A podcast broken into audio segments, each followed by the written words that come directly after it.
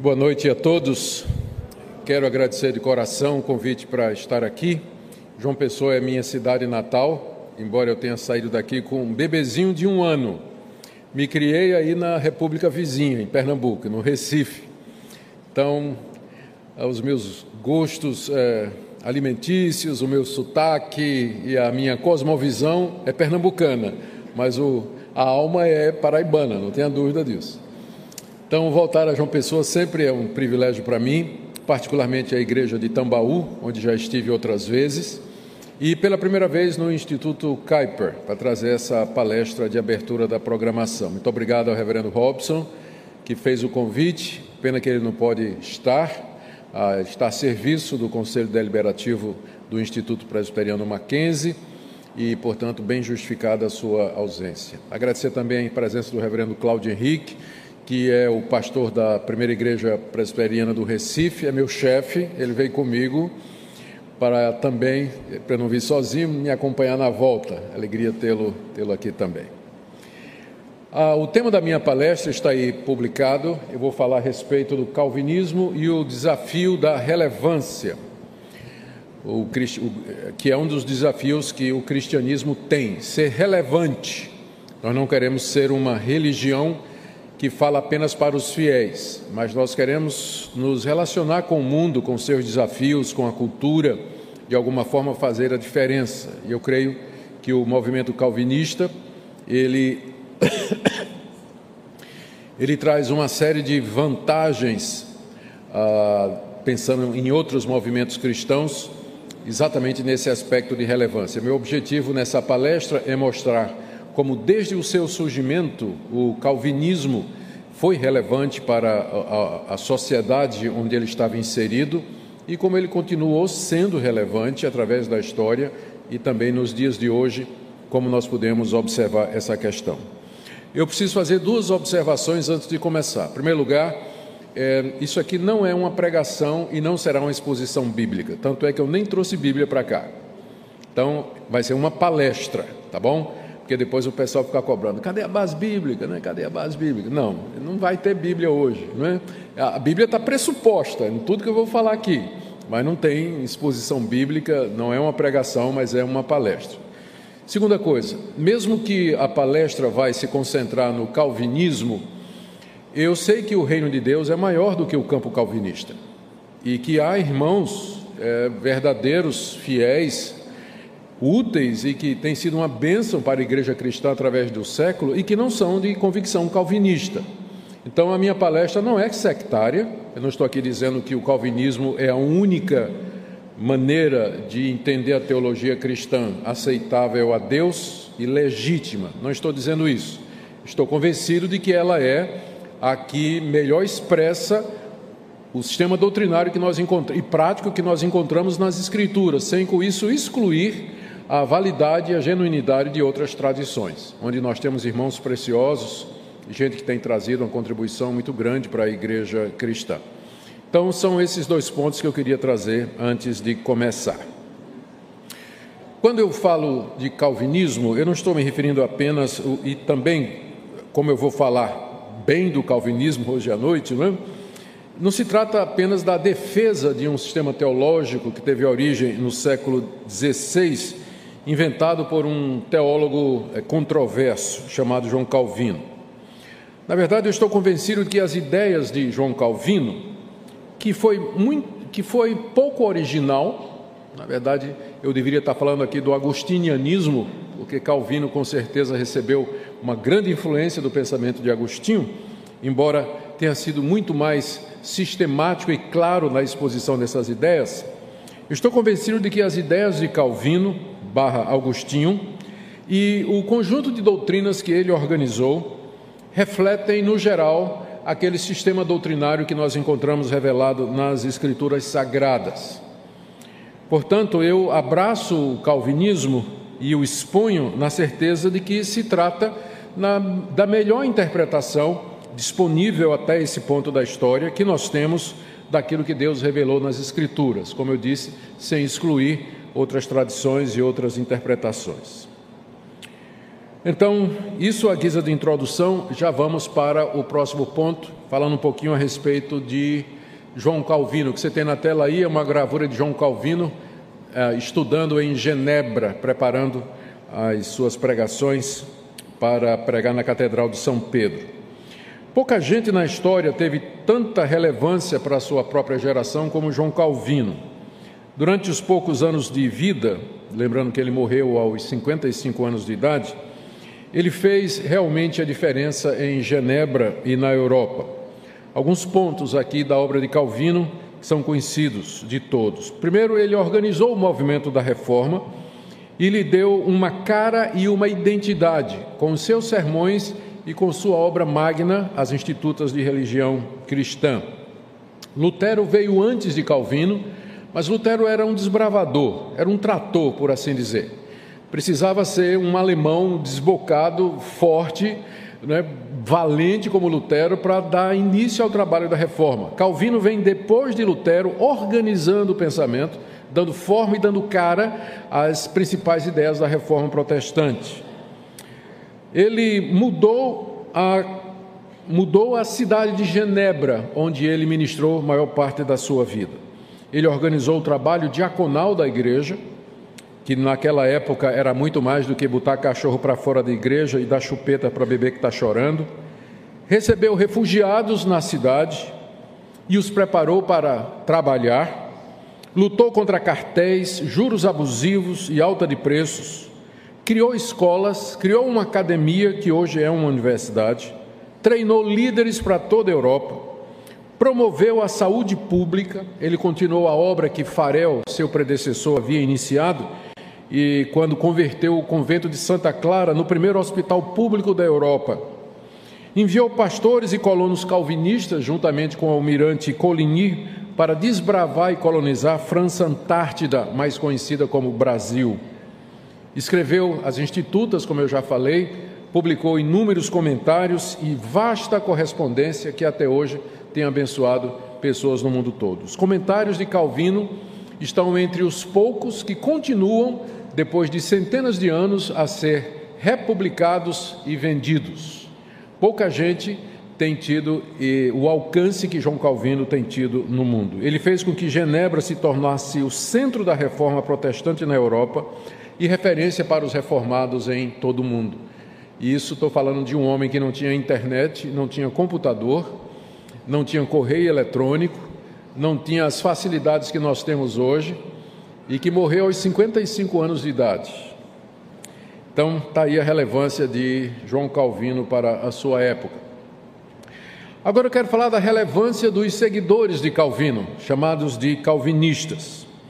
Os calvinistas continuaram a visão de Calvino, estendendo a influência do pensamento calvinista em todas as áreas do conhecimento da vida e da sociedade. Na área das ciências, por exemplo, aqui eh, na área das ciências eu posso mencionar, sem entrar em muitos detalhes, que os calvinistas eles dominaram a sociedade real de Londres. A sociedade real de Londres reunia as melhores mentes, as cabeças pensantes da Europa.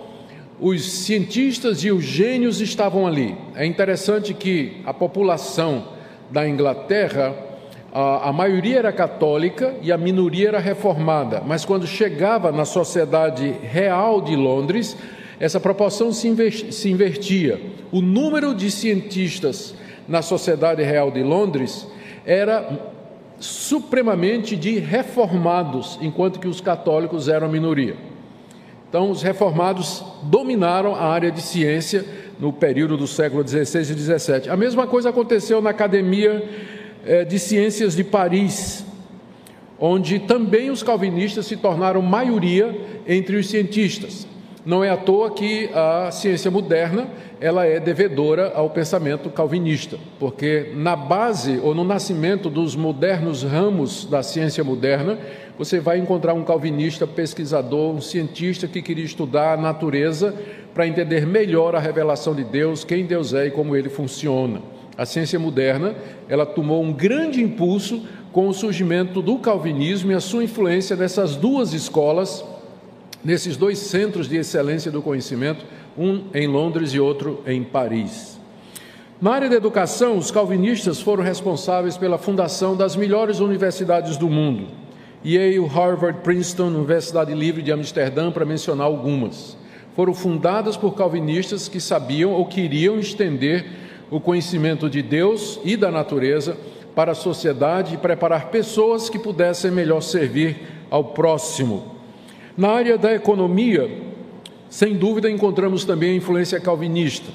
Embora não completamente acurado, segundo os críticos, mas a obra de Weber aponta para a visão calvinista como dando origem ao moderno sistema capitalista, que é claro tem as, os seus desvios e teve ah, os seus as suas distorções.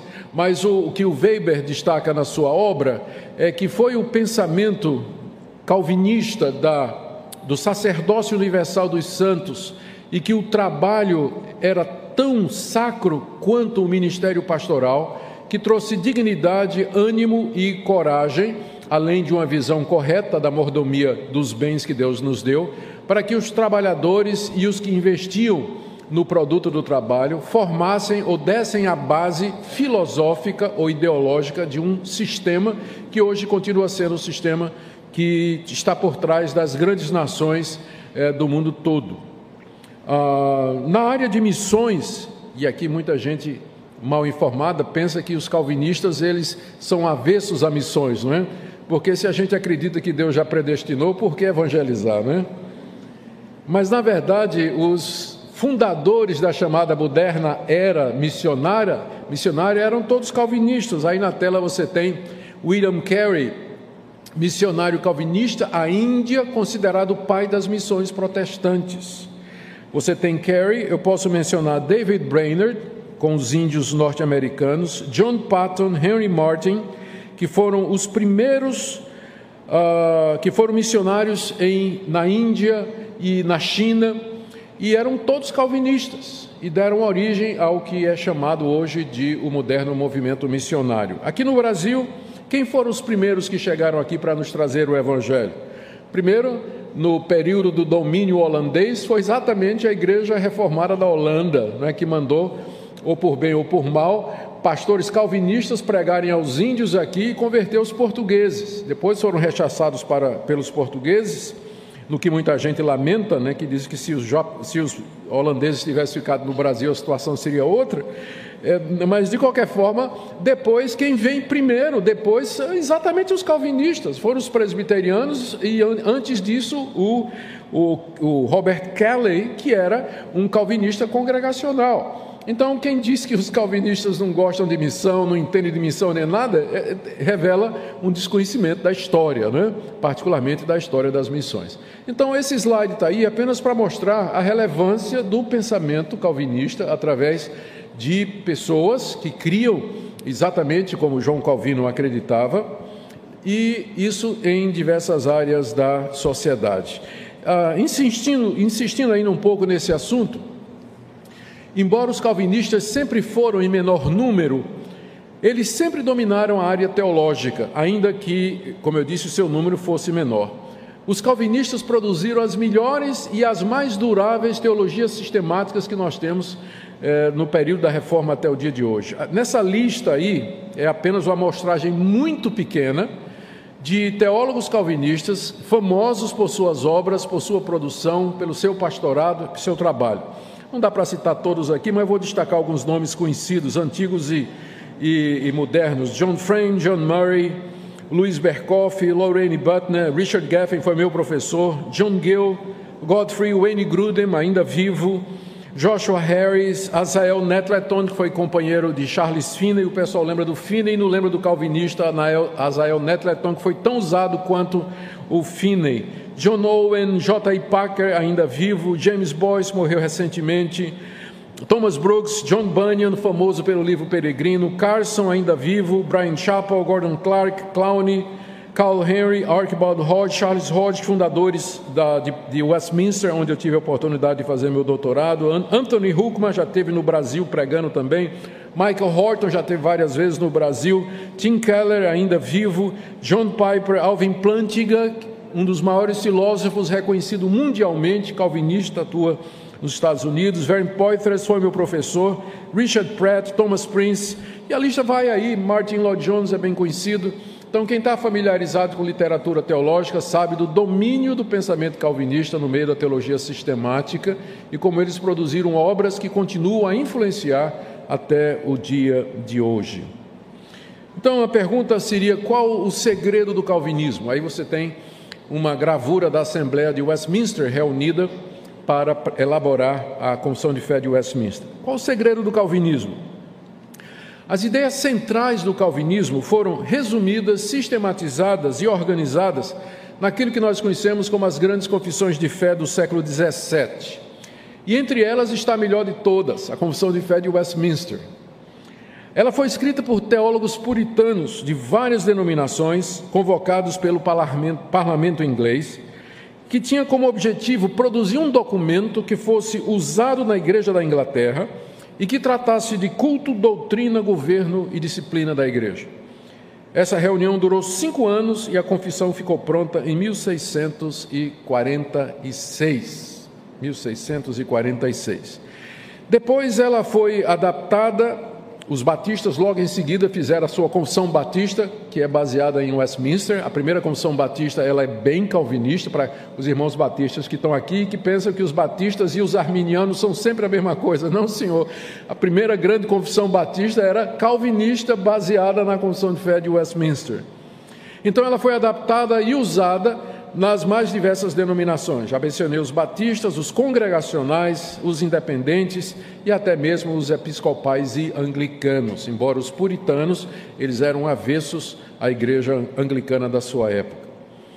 Ah, alguns dos conceitos calvinistas, eh, alguns, dos, alguns dos conceitos calvinistas que lhe deram tanta força e vigor e relevância para mudar o mundo, são estes aí que eu mencionei, embora não exaustivamente. Quais seriam esses pontos que marcam o pensamento calvinista e que lhe deu tanto, tanto vigor através dos séculos? Primeiro, a crença na soberania de Cristo sobre todas as áreas da vida. Todas as áreas da vida. Isso tem que ser entendido à luz do catolicismo romano do século XVI, quando a reforma começou. A visão católica do, de mundo fazia uma dicotomia entre o sagrado e o profano. Sagrado era aquilo que era feito pelos padres, pelos monges, era aquilo que é feito na igreja. Profano era aquilo que se fazia durante a semana, o trabalho, ah, o cuidar de casa, o ganhar dinheiro, cuidar da sua plantação, cuidar do seu gado, desenvolver o seu negócio, administrar suas finanças. Aquilo era considerado como profano ou secular ou mundano mas sacro e consagrado a Deus era o trabalho que era feito na igreja, o trabalho espiritual e o trabalho teológico. Reforma protestante, particularmente os reformados calvinistas, acabaram com essa distinção. Eles disseram que tudo que nós fazemos para Deus é sagrado e que uma pessoa exercendo o seu ministério como um agricultor no campo, aquilo é tão sagrado como o pastor que no domingo sobe no púlpito para pregar ou para expor a palavra de Deus às suas ovelhas. Então, com isso, acabou essa distinção, esse binômio sagrado é, secular, laicato e clero que havia na Igreja Católica e se introduziu o conceito de sacerdócio universal. Todo crente ele age como um sacerdote, ele serve a Deus na vocação em que Deus é, o chamou e o colocou. Portanto, Deus é soberano em todas as áreas da vida e não somente na minha vida religiosa. Abraham Kuyper, que é o patrono desse instituto, ele tem uma frase famosa. Ele disse que não há. Abraham Kuyper foi ministro da Educação na Holanda, ele era pastor reformado, foi ministro da Educação na Holanda e depois renunciou ao pastorado para se tornar o primeiro-ministro da Holanda, dando um bom exemplo para os pastores que são políticos hoje no Brasil, não é? Dando bom exemplo para os pastores que são políticos hoje no Brasil. Ele renunciou ao pastorado para se dedicar somente à política, porque ele achava injusto usar a, a, a, o status dele de pastor para se alavancar para uma posição política. Então o Kuyper dizia: não existe um centímetro quadrado da existência sobre o qual Cristo não possa dizer é meu. Essa é uma frase de Abraão Kuyper e que reflete bem esse primeiro ponto aí, que é a crença na soberania de Cristo sobre todas as áreas da vida. Então, já vou avisando aos queridos irmãos que estão descobrindo o calvinismo, muito entusiasmado com a reforma protestante, que a reforma protestante é muito mais do que os cinco pontos do calvinismo. É uma visão de mundo, é uma visão pretensiosa de mundo que visa trazer toda a sociedade debaixo do reino de Deus que tem pretensões de conquista, pretensões de catequese, de mudança de mentalidade, de implemento de uma cosmovisão. É mais do que simplesmente cinco pontos do calvinismo. O segundo ponto é a existência e a operação do que é chamado de graça comum. Os calvinistas faziam a distinção entre dois tipos de graça Primeiro, havia a graça especial que era dada somente para os eleitos, através da qual Deus os iluminava, chamava, regenerava, justificava, adotava e lhes concedia o Espírito Santo e a vida eterna. A graça especial é somente para os eleitos e tem a ver com a salvação.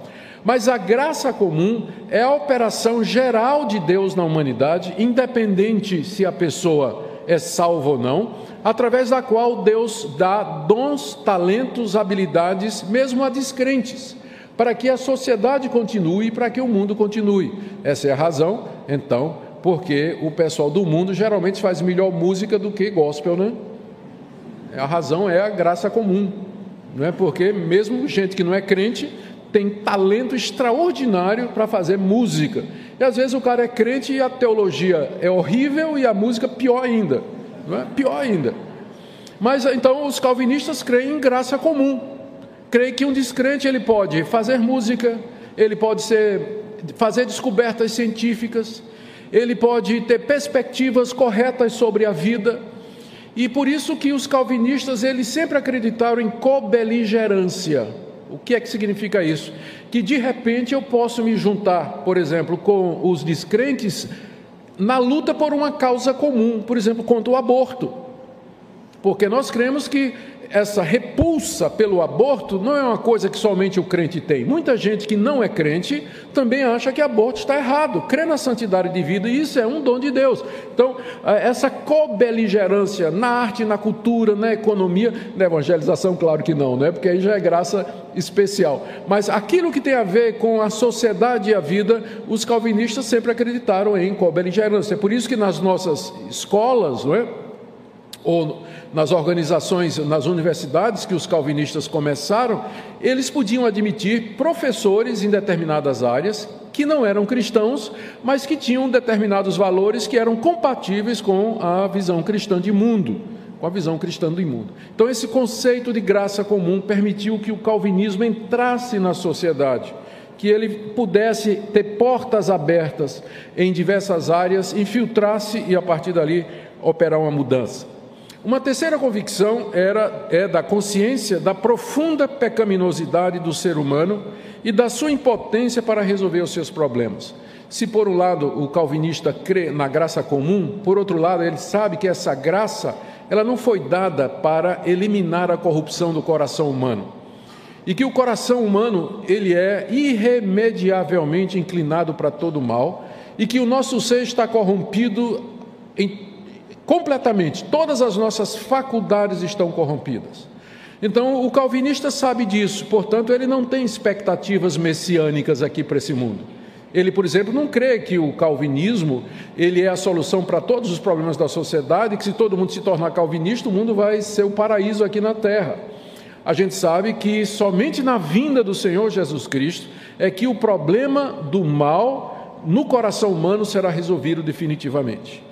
Então, ao mesmo tempo em que a gente tem esperança e luta para que os valores do reino de Deus sejam façam a diferença na sociedade, a gente faz isso de maneira sóbria e de maneira humilde e modesta, sabendo que só Deus pode mudar o coração humano e mesmo assim ele não prometeu que instalaria é, nessa etapa da história da redenção o seu reino plenamente aqui nesse mundo. Então, essa consciência da pecaminosidade faz, por exemplo, com que o cristão, o calvinista, ele tenha dificuldades com algumas visões aqui enfatizam somente o social, que querem fazer a diferença apenas agindo na No social, tratando das injustiças sociais, tratando da pobreza, o cristão tem que ser um ativista político para tentar resolver o problema do pobre, do, do, do, do, não incluído, das minorias e tudo mais. Esquecem de pregar o evangelho. Mas porque nós estamos convencidos que o problema do homem é a corrupção do seu coração, nós associamos o envolvimento na sociedade com a pregação do evangelho porque nós sabemos que é Jesus Cristo que muda o coração do homem. Por isso que os calvinistas são reticentes com teologia de missão integral, teologia da libertação, ah, com algumas linhas da teologia pública, porque a gente fica meio desconfiado de qualquer tentativa de trazer os valores do reino de Deus que negligencie esse ponto central, que o problema do homem é espiritual e que ele precisa se arrepender do seu pecado, rico ou pobre. Não é só rico que, que é pecador, não. Pobre é arrogante. Entre as pessoas mais arrogantes que eu já conheci, encontrei muito pobre, pobreza mesmo, arrogante, arrogante, que precisa se arrepender da sua arrogância, da sua idolatria, da sua incredulidade, e se voltar para Jesus Cristo, não é só o rico não que tem que se arrepender, pobre também tem. Então, essa visão dá ao calvinismo um equilíbrio que eu creio saudável para poder ser mais abrangente do que algumas propostas que tem aqui hoje, aparece no dia de hoje. Em quarto lugar, e associado com isso, o calvinismo crê no poder redentor do Senhor Jesus Cristo. Crê que o Senhor Jesus está chamando os seus. Crê que Ele é capaz de transformar vidas e mudar situações. Crê que Ele age através da história para cumprir um propósito que está determinado pelo Pai desde a eternidade e Ele faz isso através das causas secundárias, através das pessoas, das instituições, dos instrumentos que ele levantou e que ele mesmo criou. Como eu já falei, nós cremos na doutrina do sacerdócio universal dos santos. Ou seja, para nós, todo cristão, ele é um ministro, ele está ministrando a Deus. Lá no seu hospital, onde ele é médico, onde ele é, ela é uma enfermeira, lá no seu escritório de advocacia, onde ela é uma jurista preparada, lá no seu escritório em Brasília, onde ele ela é um deputado, uma deputada, um vereador, uma vereadora que está eh, lutando pelo bem comum e pelos valores e pela verdade da sociedade. Para nós, essas pessoas, elas fazem isso como um sacerdócio, porque nós cremos que devemos fazer todas as coisas para a glória de Deus. Isso é muito mais do que somente pregar o Evangelho. Isso inclui tudo que eu faço na minha vida, a minha vocação. Então, nós cremos nisso e por isso o calvinismo ele é capaz de alavancar as massas, de, de, de mobilizar os crentes, porque diz para eles: vocês estão envolvidos, vocês fazem parte, não fique esperando o pastor fazer alguma coisa, como somente o pastor fosse responsável para promover o reino de Deus. Em algumas visões, visões religiosas, a igreja é como um ônibus, onde os membros da igreja são os passageiros, o pastor é o motorista e o tesoureiro é o cobrador. Está lá os dois trabalhando e o ônibus indo embora.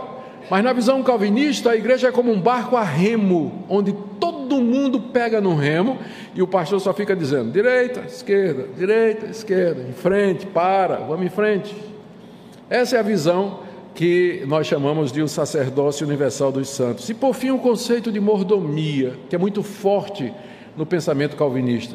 Mordomia aqui não tem o sentido que a gente usa, né? A gente, ah, fulano é cheio de mordomia, quer dizer, o cara tem um monte de regalo aí, né? Um monte, não.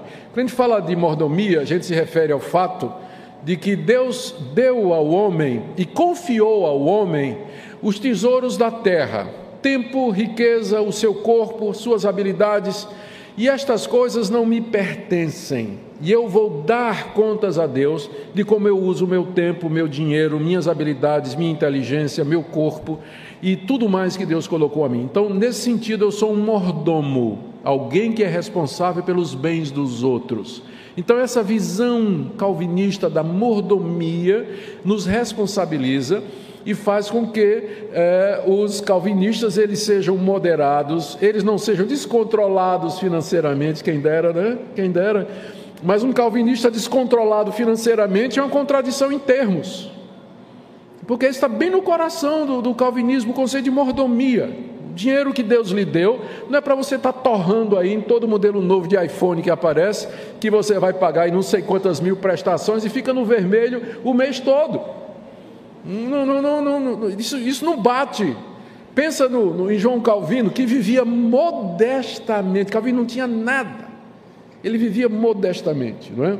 E não é que a gente não pode desfrutar as coisas boas da vida, desde que a gente não esqueça de que Deus nos deu bens, não somente para o nosso deleite, mas para abençoar outras pessoas, para ajudar o próximo, para avançar no conhecimento do reino de Deus. O dízimo, né, calvinista dizimista, é uma combinação maravilhosa, faz todo sentido. Calvinista não dizimista é uma contradição em termos, né? Eu sei que eu estou forçando um pouquinho a barra, né, mas de qualquer forma, né? É, porque o coração do calvinismo é exatamente esse: ele é um mordomo, ele não ganha dinheiro para si, apenas para ter dinheiro mas ele ganha dinheiro para usar no reino de Deus, porque ele sabe que ele vai dar conta de tudo aquilo que ele, que ele ganha. Então, estas são algumas das características do pensamento calvinista que lhe deu tanta relevância quando ele surgiu e nos séculos seguintes, aonde quer que ele tenha é, penetrado. Aqui eu quero fazer menção para aqueles que querem estudar um pouquinho mais esse ponto, particularmente na área da economia. Ah, eu quero recomendar o livro do francês André Bielet, A Força Oculta dos Protestantes. Esse pesquisador francês ele mostra e documenta o papel do protestantismo, especialmente do calvinismo, quando ele fala aí a força oculta dos protestantes, ele foca mais no movimento calvinista. Ele mostra é, o papel do calvinismo no desenvolvimento da economia e da sociedade moderna no período do século XVI até os nossos dias. É uma documentação muito bem feita. Ele mostra quais são as heranças protestantes da democracia e da economia moderna e os conteúdos resultantes de outras correntes de pensamento. Ele faz uma comparação, por exemplo, entre os resultados do, da implantação do pensamento calvinista numa sociedade com a implantação do pensamento humanista renascentista, que é o oposto do pensamento protestante calvinista. E ele mostra nas sociedades quais foram os efeitos da implementação dessas duas cosmovisões. Ele mostra que os desvios e as desordens econômicas e sociais decorrem sobretudo do fato de que, sob a influência do pensamento humanista, os valores sociais e econômicos se tornaram absolutos, autônomos e supremos.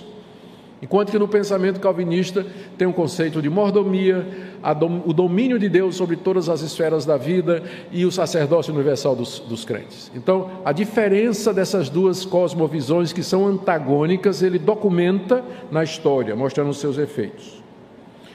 Mas uh, eu não posso, para ser absolutamente justo, eu tenho que, pensar, eu tenho que mencionar para vocês, o que está aí nesse slide, o declínio do calvinismo. O calvinismo nasce no século. Na verdade, para mim, o calvinismo é bíblico, né? Então, nasceu na Bíblia. Mas ele adquiriu essa forma e esse nome com o pensamento de, de João Calvino a partir do século XVI. E ele de fato se tornou o pensamento dominante em muitas partes do mundo, influenciou a Europa completamente. Depois, ele é responsável pelo surgimento é, das bases ideológicas, filosóficas é, da, dos Estados Unidos da América, colonizado por é, puritanos refugiados né, que foram para os Estados Unidos em busca de liberdade. Mas depois de ter, depois de 200 anos de crescimento e de expansão, ah, nós percebemos que o calvinismo ele começa a entrar em declínio na Europa e nos Estados Unidos há cerca de uns 100 anos, 200 anos atrás, eles começam, começam lentamente a declinar. E nós acreditamos que isso aconteceu por várias razões. Primeiro, internamente, as grandes denominações calvinistas começaram a se dividir por questões teológicas. As grandes as grandes denominações, me refiro aos presbiterianos, aos batistas, aos anglicanos, aos congregacionais, ah, eles começaram a se rachar e se desentender em torno de questões teológicas. Por quê? Que questões eram essas? Especialmente questões relacionadas com o surgimento do liberalismo teológico. O liberalismo teológico foi uma tentativa de teólogos, muito, muitos deles de linha reformada, de conciliar o racionalismo que despontou com o iluminismo, é, que veio logo depois da reforma, ah, e que procurava enfatizar a autonomia da razão humana para responder às grandes questões da sua existência. Quem eu sou, de onde vim, por que, que existe alguma coisa em vez de nada, ah, como é que o mundo funciona, de que maneira surgiram todas as coisas. Então, acreditou-se no iluminismo que, ah, Aufklärung, né, é exatamente essa palavra alemã que dá a ideia de uma luz que brilha como um grande clarão. Né? Eles diziam que a igreja havia trazido o mundo debaixo de trevas, porque impedia que a mente humana pesquisasse a respeito da realidade. Mas agora, com o Aufklärung, com o iluminismo, se repelia toda religião e o homem por si só iria buscar através da sua razão a resposta para as grandes questões que o atormentavam. E aí é claro, daí é que vai surgir o evolucionismo darwinista, daí que vai surgir o naturalismo filosófico. O deísmo foi uma tentativa de juntar o pensamento racionalista e manter ainda a existência de Deus. O deísmo rapidamente se espalhou pela Inglaterra. Na Alemanha, o que predominou foi o surgimento do chamado método histórico crítico de interpretação que partia para examinar a Bíblia já descrendo na existência de milagres ou de um Deus que intervém na realidade. O resultado então é que as grandes denominações que historicamente descendiam do, da reforma protestante, particularmente as calvinistas, elas começaram a discutir entre si, se dividir por conta dessas coisas, porque é claro, nem todos os pastores calvinistas concordaram com esse, esse, esse progresso, né, com esse avanço é, que o mundo estava experimentando. Na verdade, eles entendiam que isso nada mais era do que a repetição da incredulidade que havia no primeiro, segundo e terceiro séculos, quando o pensamento platônico e aristotélico dominavam a cosmovisão de mundo é, na sociedade onde o cristianismo surgiu. E aí, em reação ao liberalismo teológico, surge o movimento pietista e reavivalista que, em vez de tratar o problema no pressuposto, ele vai enfatizar a necessidade, ele considera essas questões como irrelevantes e foca mais no relacionamento da pessoa com Deus. O que importa é que você tenha uma experiência com Deus, você seja nascido de novo, e que você tenha o perdão dos seus pecados e que a sua vida foque em aumentar esse relacionamento com Deus. E o que em si está certo, mas como eu disse, o cristianismo é muito mais do que isso. O problema do pietismo e do movimento reavivalista é que ele foca somente no relacionamento do homem com Deus e esquece o relacionamento do homem na sua cultura e da relevância que o cristianismo tem que ter onde ele está inserido. Então, esse, só para registro, né, foi esse tipo de cristianismo que chegou no Brasil. Por isso que o Brasil, nós estamos há 150, vai fazer 160 anos, mais 160 e poucos anos que os protestantes chegaram aqui, que os presbiterianos, ano que vem faz 160 anos que Simonton chegou aqui no Brasil. Kelly chegou um pouco antes dele, pouquinho antes dele. E depois de quase 200 anos no país, nós não temos uma tradição cristã reformada que tenha feito qualquer impacto no nosso país. Exatamente porque o tipo de cristianismo que nós recebemos dos Estados Unidos era exatamente esse pietista e reavivalista, de onde mais tarde vai surgir o movimento pentecostal, que quando o movimento pentecostal surge, ele não está preocupado com essas questões, mas está preocupado em libertação, expulsão de demônios, experiência com Deus, e todas estas coisas, não estou dizendo que elas não são válidas, mas estou dizendo que elas não são suficientes para a, a realidade que está aí ao nosso redor. E através da história, os brasileiros, a igreja brasileira tentou suprir isso com alguns movimentos supostamente nativos, mas influenciados do exterior, como a teologia da libertação, que nasce dentro da igreja presbiteriana, no seminário de Campinas, e depois é adotado pela igreja católica. E depois a TMI, Teologia de Missão Integral, que nasce do Pacto de Lausanne, a melhores das boas intenções, mas depois se deixa moldar pelo pensamento marxista e toma outra direção, não toda ela, uma linha dela, naturalmente, e a gente continua esquecido da herança que nós temos da reforma protestante, o que é que aconteceu lá na Europa e nos Estados Unidos com essa visão tão abrangente. Mas a, o surgimento do pietismo e do movimento reavivalista, de alguma forma, contribuiu para esse tipo de coisa. Né? E o calvinismo acabou influenciado pelo racionalismo. Os calvinistas se tornaram conhecidos como pessoas intelectuais, quanto mais nota de rodapé você tivesse no livro que escrevesse, mais calvinista você seria, né? Então, é, o calvinista era visto como um cabeção, teólogo, desconectado da realidade, perdido lá no seu gabinete, numa montanha de livros, lendo aqueles livros antigos e mofados, escritos por gente de peru, peruca branca e toga preta, e que não tem mais nenhuma relevância para hoje, e de fato teve uma época que foi assim. E aí o calvinismo foi declinando, não é? ele foi perdendo a sua influência, ele deixou de ser relevante. Externamente, enquanto isso estava acontecendo dentro da igreja, as sociedades europeia e americana estavam se secularizando, ou seja, elas estavam cada vez mais rejeitando o cristianismo e procurando ah, respostas para suas grandes questões na própria sociedade. Cresce a influência do chamado Estado laico, que os calvinistas sempre lutaram, mas eles sempre entenderam que Estado laico seria um Estado que garantisse que cada cidadão teria liberdade de religião, de crença, de expressão e de consciência. Garantia de religião para todo mundo. Esse sempre foi a bandeira da teologia reformada, sempre foi. Só que com a secularização da sociedade, o Estado laico gradativamente passa a ser entendido como Estado ateu, que é inimigo de manifestação religiosa que não permite que as pessoas se expressem publicamente de forma religiosa e nem que tragam suas crenças religiosas para o debate das ideias no mercado público.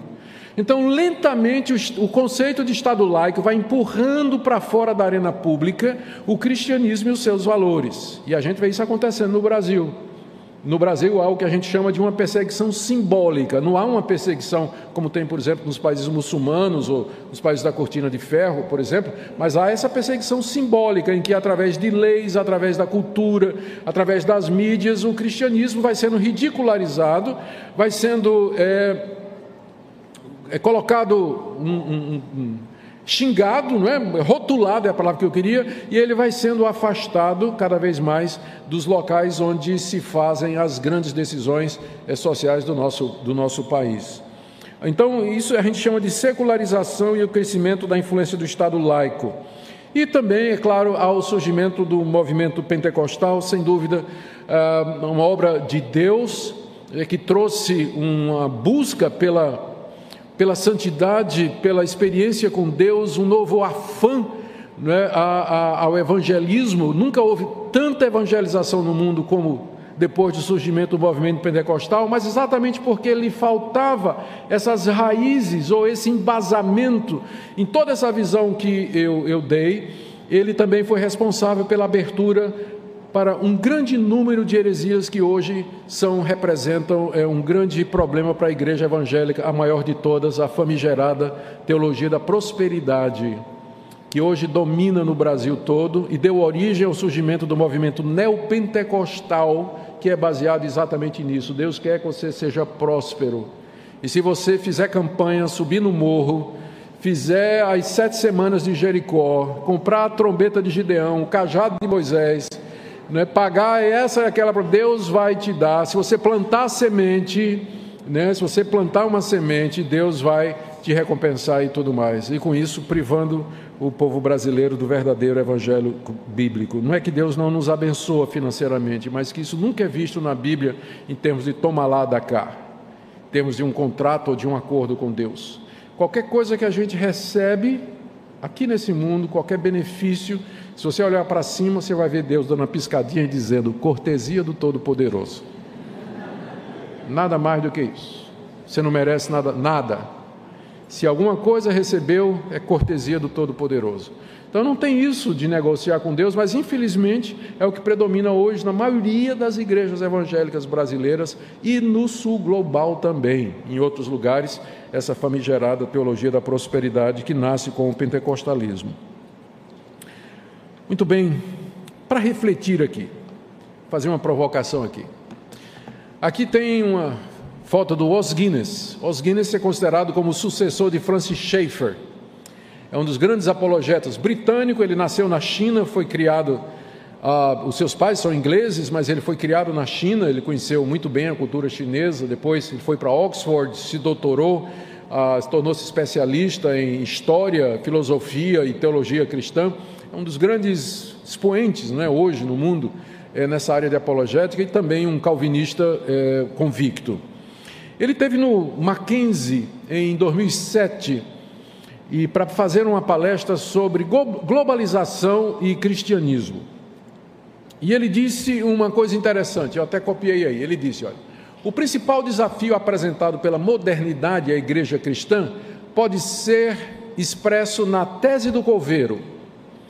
A fé cristã causou o surgimento do mundo moderno, que por sua vez minou a própria fé que lhe deu origem. Em outras palavras, as maneiras pelas quais a fé cristã tem abordado o mundo moderno têm contribuído para cavar sua própria sepultura. O que ele disse foi o seguinte: de onde vêm as maiores ameaças ao cristianismo hoje? Então, tirando o islamismo, você tem o evolucionismo darwinista, o naturalismo filosófico, você tem o marxismo cultural. são todos ideologias que são irreconciliáveis com a visão bíblica de mundo. Mas onde é que essas ideias surgiram? Elas surgiram nas próprias universidades fundadas pelos cristãos. Não é interessante? Com o passar do tempo, os fundadores das universidades, a sua primeira geração, eram todos comprometidos com os valores cristãos e queriam fazer ciência, fazer o conhecimento a partir do referencial cristão. Com o passar do tempo, esse referencial cristão foi sendo minado. Foi sendo minado. A universidade continuou embora se utilizando de capital emprestado, já que não crê mais em Deus, né? Deus foi afastado da academia, mas a universidade continua operando com capital emprestado, porque para fazer ciência você precisa crer na regularidade do mundo, na lei da causa e efeito, e tudo aquilo que torna o mundo algo regular e previsível, para que você possa fazer experiência e estabelecer uma lei. Mas isso que ensinou foi o cristianismo. A visão secular de mundo era de caos, como hoje na China, a visão oriental é de caos. Não existe uma ordem, não existe um propósito. O cristianismo tem essa visão, por isso que ele deu origem à ciência moderna. Por que, é que vocês acham que a, a universidade moderna apareceu na Europa? Em vez de aparecer em culturas mais antigas, como na China, na Índia, na Mesopotâmia e na Grécia. Por que, que o pensamento moderno ele surge na Europa? Porque o cristianismo que influenciou a Europa, ele trazia a sustentação filosófica necessária para que você fizesse o que a gente chama de ciência moderna que hoje virou as costas para Deus, mas surgiu dentro das universidades plantadas pelos cristãos. O que é que aconteceu? A igreja se institucionalizou. Eu posso entender os desigrejados hoje, né? Desigrejado tem maior raiva da igreja, alguns. Alguns estão decepcionados, mas outros acham que a igreja é uma instituição. Você tem que sair da igreja para encontrar Deus. Eu entendo o que eles estão dizendo.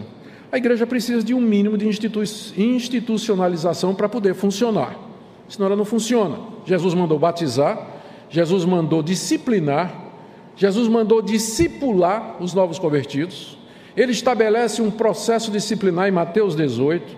Como é que isso pode acontecer sem um mínimo de institucionalização? Ele disse que a igreja dele estaria edificada sobre uma base que era a declaração de Pedro: Tu és o Cristo, filho do Deus vivo. Então precisa de uma declaração de fé, precisa de alguém para dizer que quem não crê nisso não pode ser cristão. A igreja precisa se institucionalizar, senão ela não funciona. Precisa de um mínimo. Mas o que aconteceu, infelizmente, é que com o passar do tempo, as denominações e as igrejas se viraram para dentro de si. E elas começaram a agir em torno delas mesmas para preservar a instituição e esquecer o que a instituição abriga, que é o corpo de Cristo. E com a institucionalização da igreja, ela se tornou formal, ela se tornou fria, ela se tornou indiferente, ela perdeu sua visão de mundo, em outras palavras, ela se tornou irrelevante.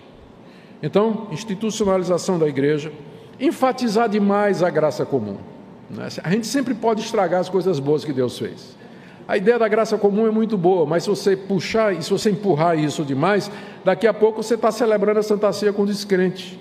Está achando que se colocar em julgo desigual com descrente está legal. A, a, graça comum tem limites, como eu disse, não é? Ela, nós temos que sempre pensar nela à luz da chamada graça especial de Deus. Defender a liberdade de expressão sem limites. A igreja sempre defendeu liberdade de expressão, mas ela deveria lembrar também que ah, nós somos responsáveis por aquilo que nós expressamos. E você pode dizer o que você quiser, mas você tem que ser responsabilizado por aquilo que você diz.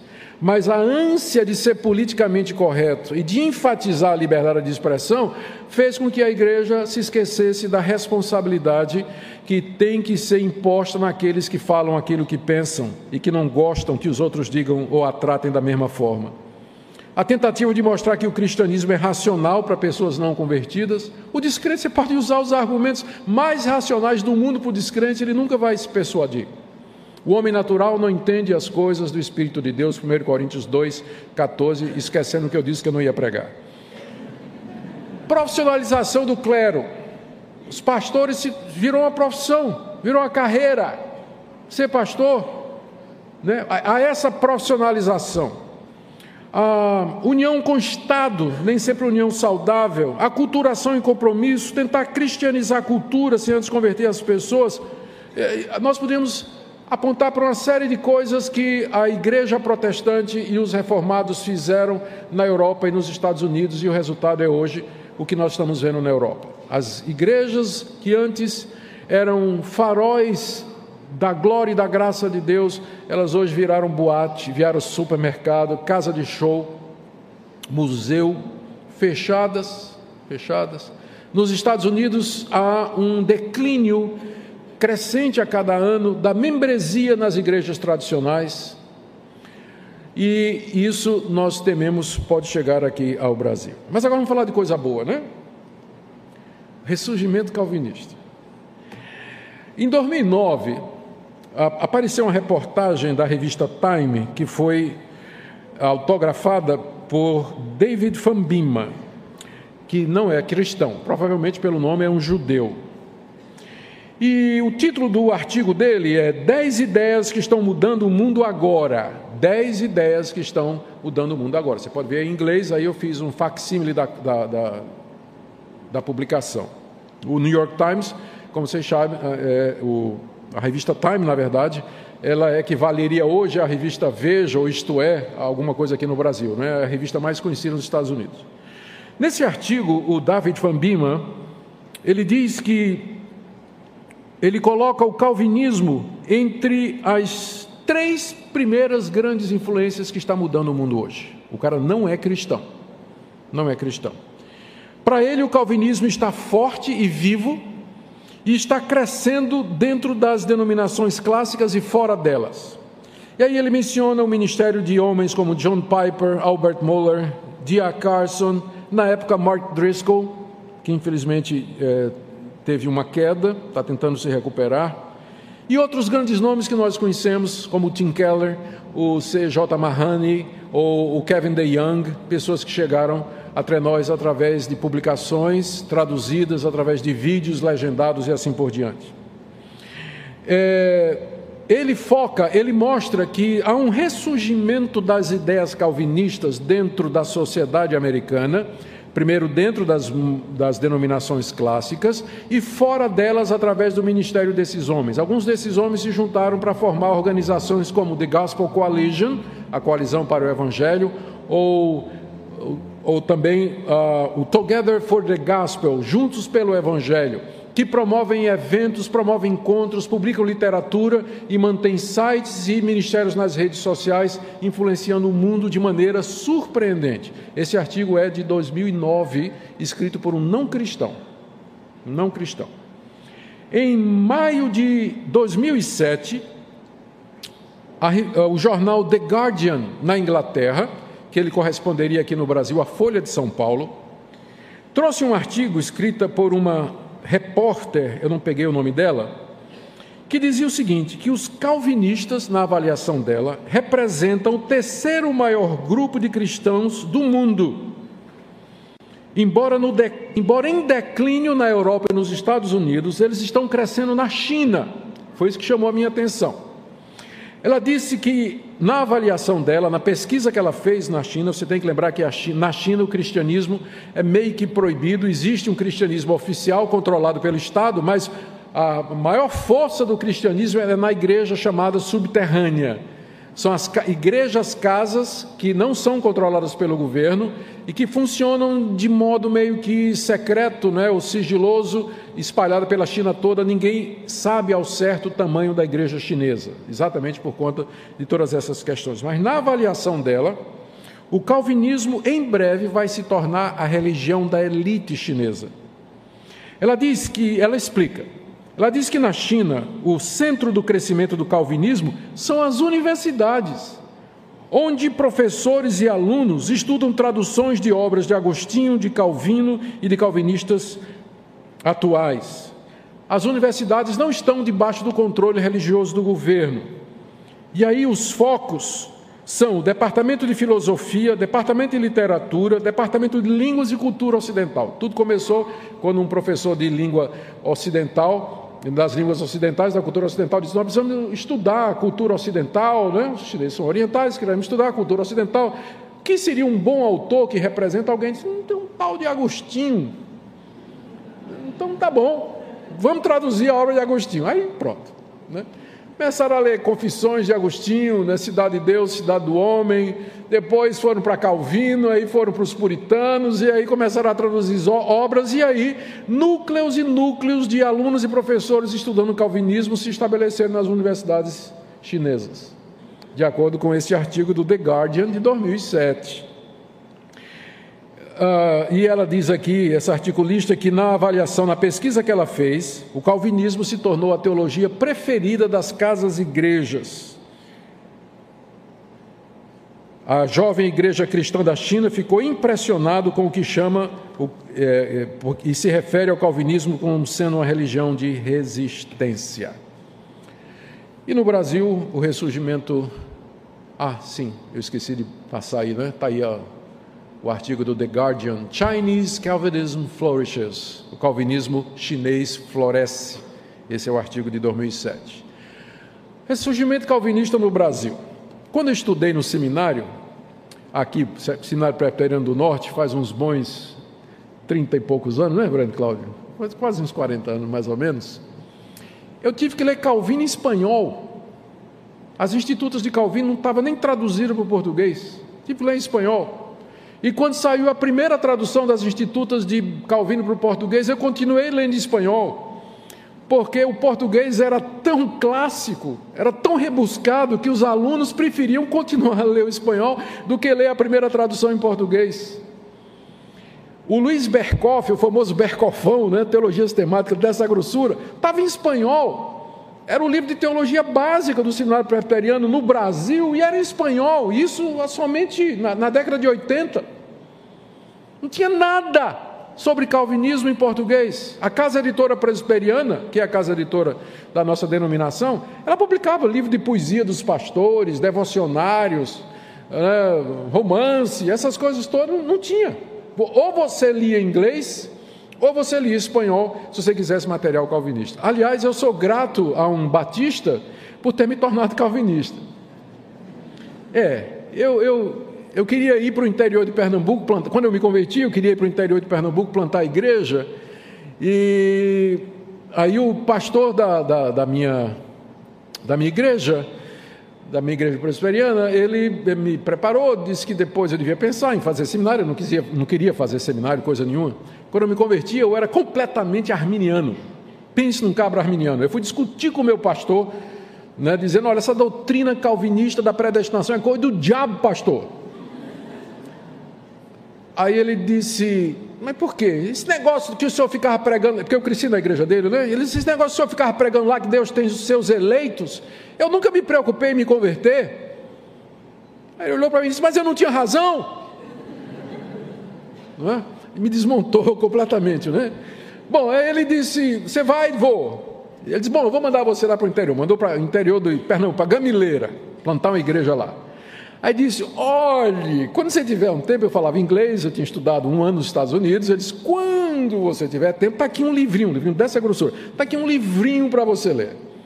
O livro era Sermões de Charles Spurgeon, em inglês, porque não tinha nada de Spurgeon traduzido para o português. Né? Eu era um arminiano radical, eu só tinha lido Finney e João Wesley. Né? Daí você imagina. Mas eu sabia ler inglês. Aí uma noite lá em Gamileira, solteiro, né, trabalho, evangelizei o dia todo, eu vou ler trem aqui. Abri no índice, aí bati logo num sermão intitulado Election, eleição. O que, que esse cara tem a dizer sobre isso? Quando eu acabei, estava de joelho. Deus, agora eu entendo. Eu não tinha percebido. Por isso eu sou grato aos irmãos batistas. Quem é que é batista aqui? Levante a mão. Muito obrigado, meus irmãos. Certo? Muito obrigado, porque hoje eu graças a um batista reformado, hoje eu sou calvinista. Mas na minha época, se eu não soubesse ler inglês, talvez eu hoje fosse um fervente defensor do arminianismo aqui, né? Nem estaria aqui provavelmente falando sobre isso. Mas pra, só para mostrar como não tinha literatura, isso foi na década de 80. Da década de 80 para cá, muitas coisas aconteceram. Começando com o surgimento de um ministério na Inglaterra chamado The Banner of Truth, a bandeira da verdade. Um grupo de pastores calvinistas pequenininhos que resolveram publicar as obras dos antigos puritanos e de puritanos modernos, que influenciou um jovem pregador médico que havia abandonado a medicina para se tornar pastor, que estava começando a pregar no país de Gales, chamado Martin Lloyd Jones. E Martin Lloyd Jones, do país de Gales, foi para a Inglaterra pregar na Catedral de Westminster. Durante 40 anos, Martin Lloyd Jones pregou. As obras de Martin Lloyd Jones foram traduzidas e publicadas em várias línguas ao redor do mundo influenciando gerações e gerações de pastores. O que é que tem Lloyd Jones que ah, encantou, por exemplo, os irmãos pentecostais? É que Lloyd Jones não somente falava da teologia reformada, mas ele enfatizava que o calvinismo é uma religião prática. Ela faz com que você se curve diante de Deus, que você adore a Deus, que você submeta completamente a um Deus soberano que guia a sua vida, onde você encontra descanso, onde você encontra paz e onde você encontra segurança.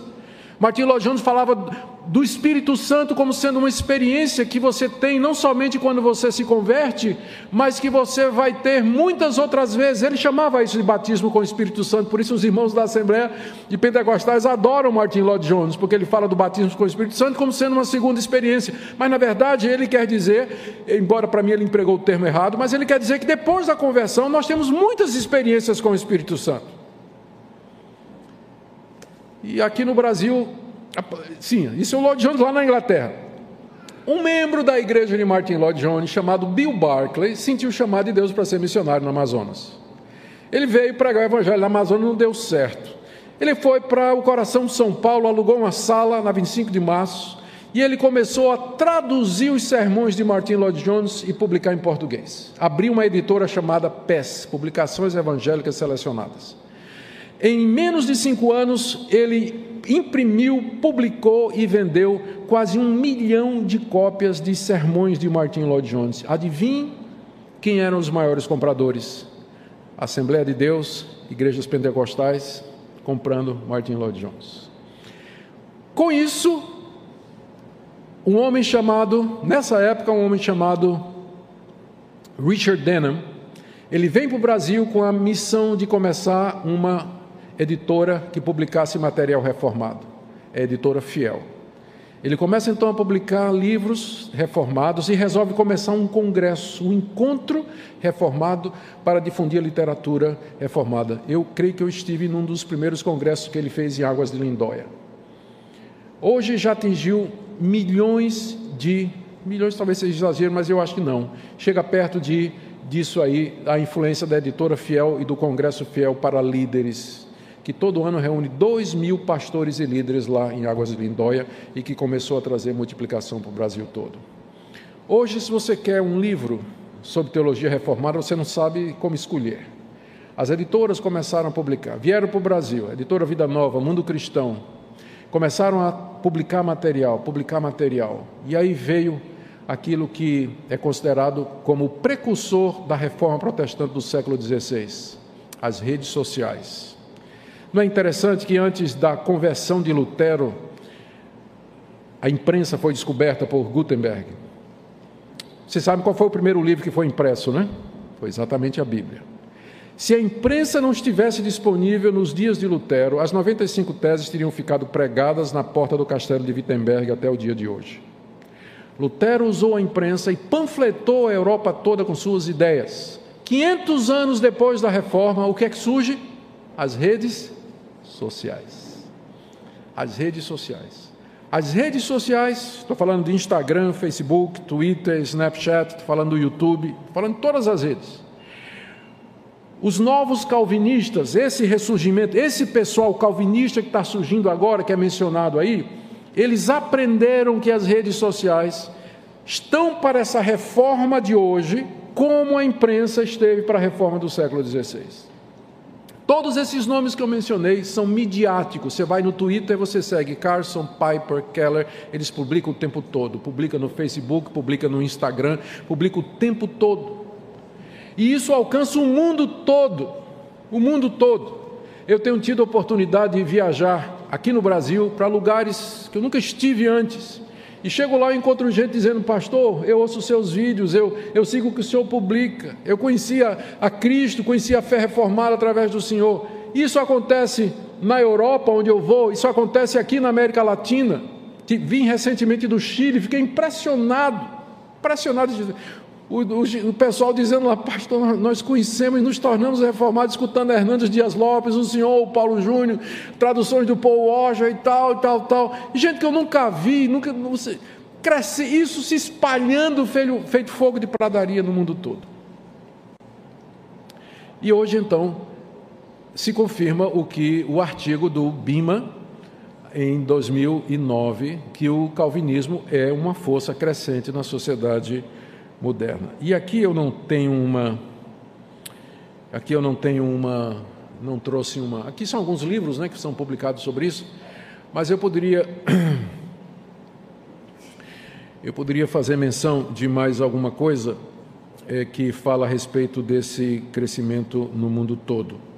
A quantidade de jovens, ah, assim, eu estava é, mencionando o seguinte: eu estive numa, eu tive, eu fui pregar há uns dois anos atrás no The Gospel Coalition nos Estados Unidos.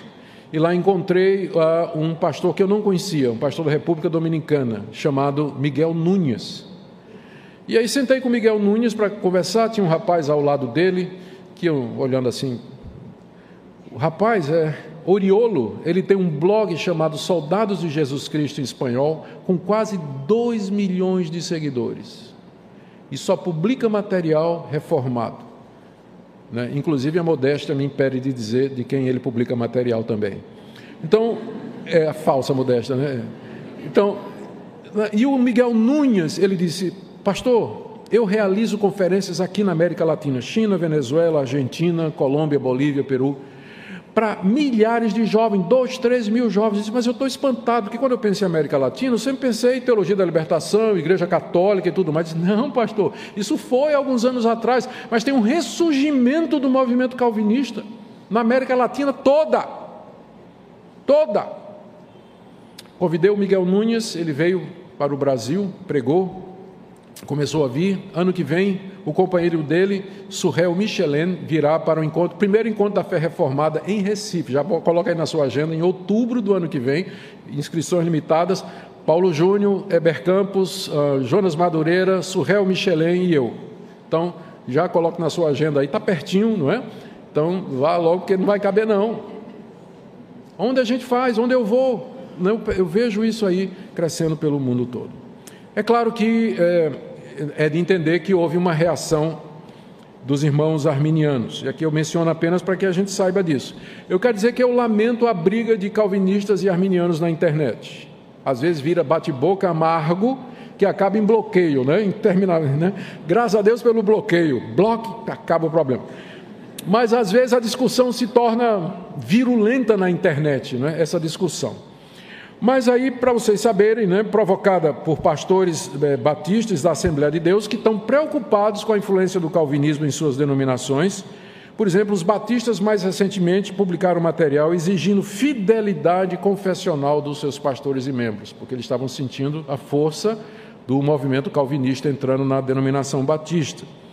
Surgimento de sites arminianos destinados a combater e deter o avanço do calvinismo e a realização do primeiro congresso sobre arminianismo em Caruaru, há dois anos atrás, três anos atrás, dois, Realizaram o primeiro congresso sobre arminianismo. A gente já vai no, há 30 anos fazendo congresso reformado, mas os arminianos resolveram fazer um em Caruaru há dois anos atrás. É, não sei porque Caruaru.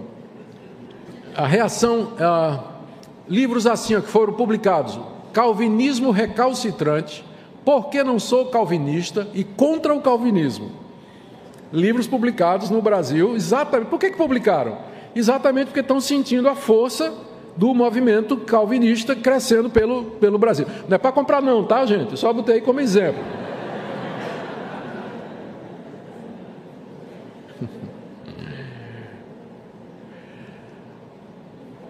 Se vocês querem comprar alguma coisa, recomendo o livro de Leandro Antônio de Lima, O Futuro do Calvinismo. Ele faz uma abordagem do que é que está acontecendo no Brasil e no mundo, e ele fala do futuro do, do calvinismo. Se vocês quiserem também um outro livro, uh, eu recomendo o livro de um homem chamado Jenkins, é A Próxima Cristandade. O professor Jenkins é professor é, na Universidade de Nova York, se não me engano, nos Estados Unidos. Ele mostra, ele faz uma análise interessante. Ele diz que a, se você perguntar hoje qual seria o cristão típico, então seria um homem branco, morando num subúrbio de uma cidade americana. Ele diz que em menos de, de 50 anos, a pessoa típica será uma mulher negra morando numa favela da Bahia ou numa cidade da Nigéria. O cristianismo está se deslocando geograficamente do norte para o sul. Está descendo da Europa e dos Estados Unidos onde está fenecendo, mas está crescendo na América Latina, na América do Sul, crescendo na China, está crescendo na Ásia e particularmente na África, onde em alguns países como a Nigéria cresce mais do que o islamismo. Então, lê esse livro do Jenkins chamado A Próxima Cristandade, juntamente com esse do Leandro Lima, Futuro do Calvinismo, que associado com esse crescimento, o calvinismo também vem acompanhando. Alguns representantes do neocalvinismo, eu já falei, vamos para algumas características disso que é chamado do novo calvinismo. Por que é, que é chamado novo calvinismo? Ele é o velho calvinismo, mas ele tem uma pegada nova. Ele, ele tem algumas características. Primeiro, ele continua com a mesma ênfase na teologia reformada e na visão cristã de mundo. Ah, o chamado novo calvinismo, ou calvinismo ressurgente, não é? Ele continua defendendo os cinco solas, sola escritura, sola fide, sola gracia, solos Cristos e soli deu glória, os cinco pontos da soteriologia calvinismo, que é resumido no acróstico TULIP, não é? que não precisa, todo mundo já sabe o que é. Todo mundo sabe que a flor do calvinismo é a tulipa, não é? Quem sabe qual é a flor do arminianismo? A margarida, bem me quer, mal me quer, bem me quer, mal me quer. Você não sabia ou não? Não. Tá bom. Então, foi mal, foi mal. Os irmãos arminianos aí foi mal. Brincadeira, tá? Só zoeira. A vida já é tão difícil, né? Rir um pouquinho faz bem. Então, teologia reformada, o calvinismo ressurgente, ênfase no, na plenitude do Espírito Santo, essa ênfase é muito bem-vinda e é o resultado do diálogo do calvinismo com os movimentos pentecostais. Então, o calvinismo ressurgente ele foca muito plenitude do Espírito Santo e vida cheia da graça de Deus. Terceiro, uma abertura cautelosa para a ação do Espírito Santo através dos dons espirituais. Dentro do novo calvinismo, você vai encontrar pessoas mais abertas, como por exemplo o Sam Storms, e pessoas bem mais cautelosas como o Dia Carson. Mas você, em todos eles, há uma sensibilidade para o fato de que Deus atua através dos dons espirituais também no, nos dias de hoje. É claro, nenhum deles acredita em novas revelações, porque ser calvinista é a mesma coisa de acreditar no término da revelação com a Escritura, senão você não pode afirmar só a Escritura. Você só pode dizer só a Escritura se você se tiver uma Escritura que é a palavra de Deus fechadinha e completa, senão não tem como você afirmar isso aí. Então, um culto mais contemporâneo, que incorpore liturgias, é, é, músicas, estilos musicais e composições é, é nativas, ênfase na restauração de vida, uso da tecnologia. Eu fui ah, lá, na, lá em Seattle, nos Estados Unidos, eu fui na, na igreja do Mark Driscoll. E eu fiquei impressionado com o bom uso da tecnologia. Enquanto o pastor pregava, não era o Mark, ele não estava, mas um pastor da equipe dele pregou. Então, era publicado um número de WhatsApp onde você já podia colocar suas perguntas durante o sermão do pastor. E quando ele terminou, ele abriu para. Vamos, agora vamos ver as perguntas que a gente tem aqui. Né? E dialogando e respondendo, achei aquilo muito, muito interessante. Né? Ah, eu sei, por exemplo, que hoje, quando eu estou pregando, e muitos jovens, né, não todos, mas muitos jovens estão ali conferindo. Né? Eu faço uma citação, já me aconteceu, eu fazer uma citação no sermão e lá na porta um jovem diz, pastor, aquela citação que o senhor fez, eu conferi aqui na internet, não foi esse cara que o senhor disse, não. Diga, é verdade, você tem razão, muito obrigado. Então, né, muito uso de tecnologia, se for corretamente empregado, eu não tenho dificuldade com isso, desde que você não fique no WhatsApp durante a pregação. A não ser que seja um grupo. Cria um grupo de discussão durante o sermão, não é? E vai discutindo o sermão do pastor ali, enquanto o pastor está pregando. Aí até pode ser. Mas tem uma coisa boa aqui da, do novo calvinismo, tudo isso é bom, mas eu quero mencionar uma que eu já estou chegando no fim aqui. É que o, o chamado calvinismo ressurgente, ele é missional em vez de missionário. O que seria uma igreja missionária? Uma igreja que tem um departamento de missões e que desperta os membros para contribuir para que o Departamento de Missões sustente missionários no campo. Uma igreja missional, ela quer que cada membro da igreja seja um missionário. Na sua casa, no seu trabalho, não exclui apoiar financeiramente missionários em outras partes do mundo, mas principalmente missional. Cada membro da igreja é um missionário. No, no seu no seu condomínio, na sua escola, no seu trabalho, na sua família, onde você estiver. Então, o foco é preparar os cristãos para serem testemunhas de Cristo onde Deus os mandar. Se Deus mandar para o exterior pregar o Evangelho, amém. Mas o fato de que você não vai para o exterior pregar o Evangelho não quer dizer que você não tem responsabilidade missionária. Então, o novo calvinismo ele foca muito nisso aí. Ah, eu disse que estava no fim, né? mas ah, quando eu disser isso, vocês não acreditem não em mim. Vamos lá. Já John Piper, eu já falei, já mencionei, é, é talvez o, o, mais conhecido desse ressurgimento calvinista, é um pastor batista, já está aposentado, tem 67 anos. Durante muitos anos foi pastor da Igreja Batista Bethlehem em Minneapolis e ficou conhecido pelo ministério chamado Desiring God, Desejando a Deus. Já escreveu dezenas de livros publicados em português, Para Sua Alegria, Supremacia de Cristo no Mundo Pós-Moderno, A Vida é como Neblina, Em Busca de Deus, Deus é o Evangelho, e o livro Sorriso Oculto de Deus, que eu tive o privilégio de traduzir. Vamos fazer uma avaliação para terminar, agora de verdade. Pontos positivos: apego às doutrinas reformadas com todo vigor e paixão, propósito de ser relevante para a nossa cultura, ganhando mentes e corações, intenção de adaptar o calvinismo à cultura sem abrir mão dos pontos doutrinários centrais da reforma, intencionalmente missionário e abertura para pessoas quebradas e estragadas da nossa sociedade negativamente, coisas que precisam ser prestadas atenção. Não ser crítico dos antigos calvinistas, necessidade de manter a linha divisória entre o essencial e o secundário. Cuidado para não tentar importar os modelos Mark Dever, John Piper, Moeller, Keller, como o pessoal fez com Coreia, Rick Warren, Igreja com Propósito, a gente fica com a mesma tentação de implementar o modelo calvinista que está dando certo nos Estados Unidos e trazer para o Brasil. E cautela quanto à abertura para manifestações espirituais. De que modo, queridos, é, vou pular o princípio regulador e já vou para o fim. De que modo esse novo calvinismo seria relevante para nós? Primeiro, diante do neopentecostalismo, o neocalvinismo ou calvinismo, na sua ressurgência, ele pode dar a base para igrejas teologicamente fortes e que enfatizem a prosperidade financeira como resultado do trabalho e de seguir a Jesus Cristo fielmente e não como resultado de uma relação de troca. Então, o calvinismo ele, ele pode dar a resposta que o neopentecostalismo está tentando dar, mas de, de forma equivocada.